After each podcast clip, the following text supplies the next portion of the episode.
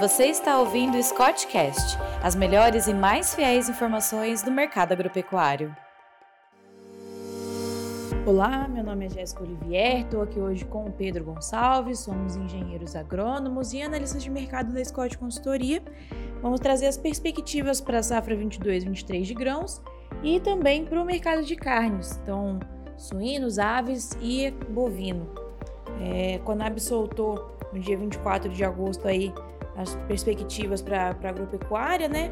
Então a gente vai comentar um pouquinho sobre os dados que eles trouxeram. Olá a todos, olá Jéssica, é um prazer estar aqui mais uma vez nessa gravação. Já começando aí pelo mercado de carnes, né?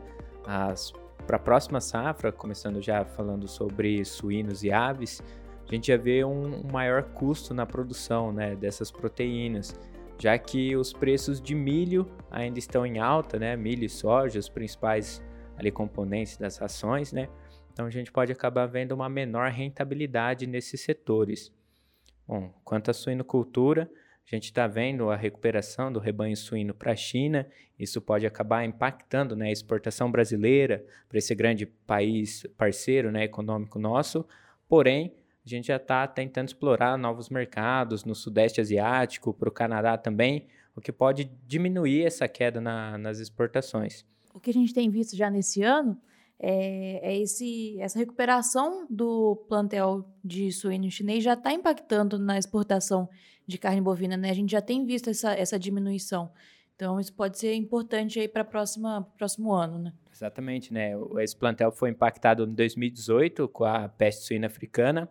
Eles já estão até bem, bem adiantados, tentando desenvolver uma vacina para essa doença, né? E tentando controlar o máximo possível em relação a isso. E aí vem essa recuperação no plantel ano a ano, desde 2018 já recuperando. Isso já vem impactando diretamente na exportação, a gente vem vindo quedas aí, mas essa exploração de novos mercados talvez dê uma segurada nessa tendência. É, acho que é importante não só para o mercado de exportação de carne bovina, mas também é, de carne suína, desculpa, mas também é importante a gente fazer ter essa, essa estratégia para o mercado de carne bovina, né? Então, abrir novos mercados, tentar expandir aí nossos, nossos consumidores. Exatamente. Quando a gente abre um novo mercado, não fica exclusiva uma única cultura, né? Uma única, um único produto. E aí, em relação à avicultura, a gente já está projetando, né? A Conab projetou um aumento no abate de, de aves já em 2023. Aí eles vêm de 3 até 3,5% a um crescimento no abate. E as exportações vêm em uma projeção de queda.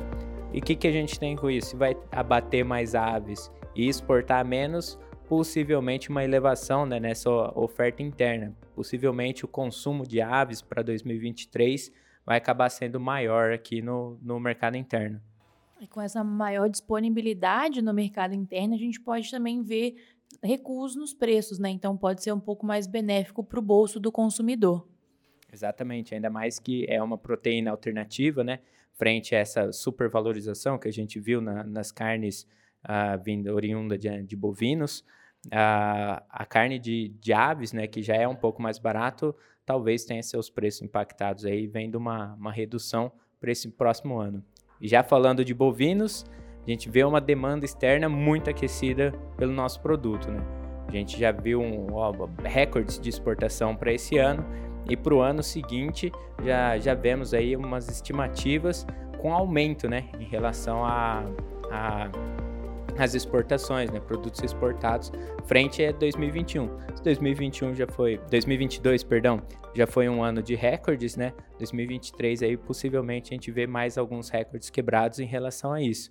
Graças também ao, ao grande desejo, né, do, do leste asiático ali pelo nosso produto, né?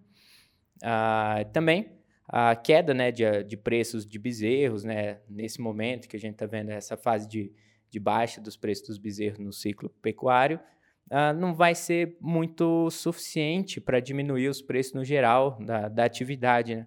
Uma vez que o custo alto, por causa dessa suplementação, já tinha comentado sobre milho e soja anteriormente em relação à suinocultura e aves, vai acontecer o mesmo para a bovinocultura, né? essas commodities, né, as matérias-primas, principais matérias-primas das ações, vão ainda manter o custo alto, a estimativa é que se mantenha, principalmente por causa dessa crise alimentar mundial, toda essa falta né, de milho, produção devido às guerras, entre outros fatores, talvez mantenha esse custo alto ainda e o preço baixo do bezerro, talvez, né, que seria a reposição ali, acabe não impactando. E também, 2023, existe a possibilidade de entrar na fase do ciclo que se aumenta o descarte de vacas. Isso pode a, até reduzir o, o, custo ali um pouco da, da arroba do boi gordo, né? Quando se tem o aumento, o descarte de vacas, né? Se tem o aumento ali da, da oferta, acaba recuando um pouco os preços no mercado da arroba, mas ainda aquilo, o custo alto da suplementação pode evitar que essa queda no preço geral venha acontecer. E aí, previsão de vendas para o mercado externo já está aí com uma, um aumento até de 5%. Bom, em relação ao grão, aos grãos, Jéssica, o que, que a gente já está vendo de perspectiva para o próximo ano, próxima safra? É, trazendo um panorama da soja, a gente prevê, a Conab né, prevê que seja um cenário recorde na produção de soja para a safra 22-23. Então, está projetada aí em 150,3 milhões de toneladas. É, pensando aí na safra 21-22, a produção está em 124 mil, então é, 124 milhões. Então, um aumento aí de 25, 26 milhões de toneladas na próxima safra. Então, realmente é um cenário bem é, positivo. É, esse, essa maior produtividade aí, essa maior produção, vem por conta da área que deve crescer e a expectativa ainda vai ser de preços atrativos para a próxima safra, uma vez que a oferta atualmente está em patamares mais baixos e a demanda mundial deve se ajustar a essa oferta aí mesmo aumentando. É, a Conab acredita que a área é, semeada vai ser de 42,4 milhões de hectares para a próxima safra. Então, uma área aí realmente bem, bem grande. Quanto à produtividade, né, ela deve ser maior, ela deve se recuperar, uma vez que nesse ano a gente teve muito problema climático, tanto no sul quanto no Mato Grosso do Sul. Então, isso acabou prejudicando bastante aí a, produ a produção de soja é, no Brasil na safra 21-22.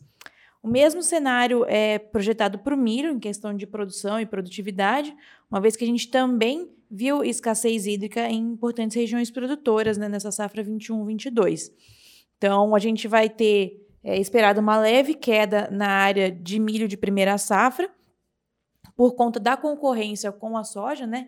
Então, milho e soja acabam concorrendo em área na primeira safra, mas para a segunda safra já é esperado um cenário contrário, então um aumento de área.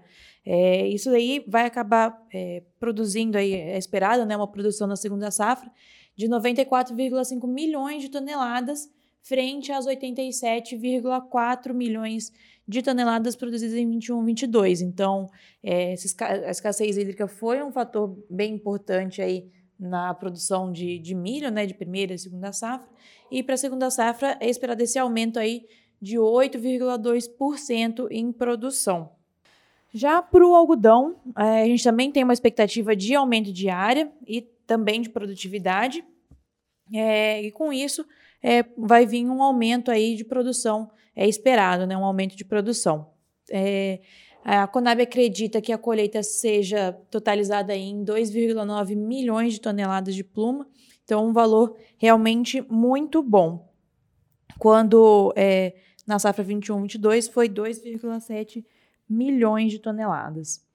Então, os preços atualmente no mercado da, da pluma estão muito bons, então isso pode gerar aí uma vontade aí do, do, do agricultor de plantar novamente o algodão ano que vem e ter uma boa rentabilidade. Já para o arroz, o que a gente vê é que a área pode sofrer uma redução na próxima safra, então na safra 22, 23, muito por conta do aumento no custo de produção que a gente viu ao longo desse ano e provavelmente vai se manter no ano que vem. Então, a expectativa é que os agricultores acabem optando por outras, outras culturas, né? É, que tem maior rentabilidade, maior liquidez, muito é, voltado aí para soja e milho nesses casos. E, apesar da área menor aí, a produção deve ficar um pouco maior é, na, na próxima safra 22-23, deve ficar em torno de 11 milhões de toneladas, quando em 2021 foi de 10,7, né? Por conta também é, da disponibilidade hídrica no solo, é, principalmente na região sul do país, em que a gente viu que essa disponibilidade estava bem baixa, né? Então, o cenário é esse no geral. Para todos os grãos, a expectativa é de um aumento de produção aí de 14%. Então, 308 milhões de toneladas é o previsto é, para a safra 22-23, quanto na safra 21-22 está previsto aí de 271 milhões de toneladas. Bom, acredito que seja isso. É, Pedro, tem mais alguma consideração? Bom, eu tenho aqui para fazer um convite para todo mundo, porque a gente vai acabar falando de grãos junto da integração lavoura-pecuária no nosso evento que vai acontecer agora no final de setembro, né?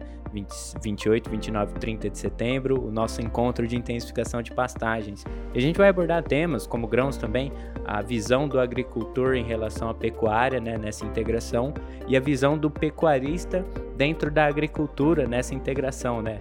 A gente vai ver os dois lados, né, do agricultor que fez a integração com a pecuária e do pecuarista que fez a integração com o agricultor. Isso vai ser muito importante para entender esse cenário da safra né, 22-23. Então, para você ter mais informações sobre esse evento e saber mais do que, que a gente espera para o próximo ano, para a próxima safra, né? É, acesse encontros.scottconsultoria.com.br ou pelas nossas redes sociais, arroba Scott Consultoria, para saber mais informações e adquira seu ingresso por lá. E a gente se vê no evento e talvez aí uma gravação de um podcast do Scottcast nosso durante o evento. Talvez sua participação esteja por lá. Mais uma vez agradeço a todos aqui, mais uma vez. E é isso.